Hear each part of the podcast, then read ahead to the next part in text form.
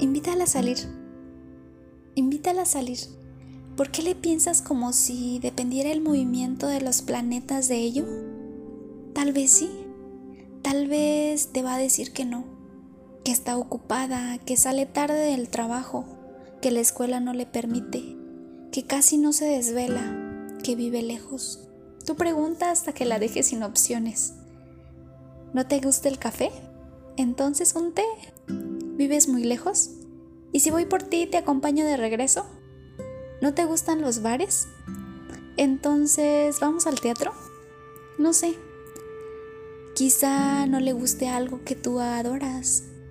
Sin embargo, podría solo ser un detalle que te ayudaría a crecer.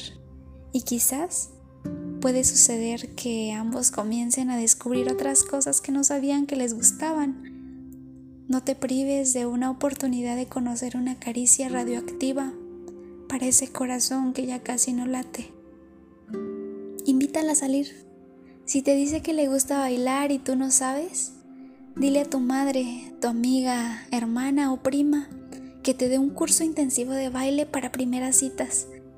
Si ella te gusta, si la pronuncias cuando duermes, si te despiertas queriendo escucharla si la ves y sueñas con el momento en que vuele tu mejilla por el valle de su frente, entonces no ignores lo que sientes. Si te dicen que hay más mujeres, es una verdad irrefutable, pero las demás no son ella. No te provocan la ternura, la timidez, el sueño, la osadía.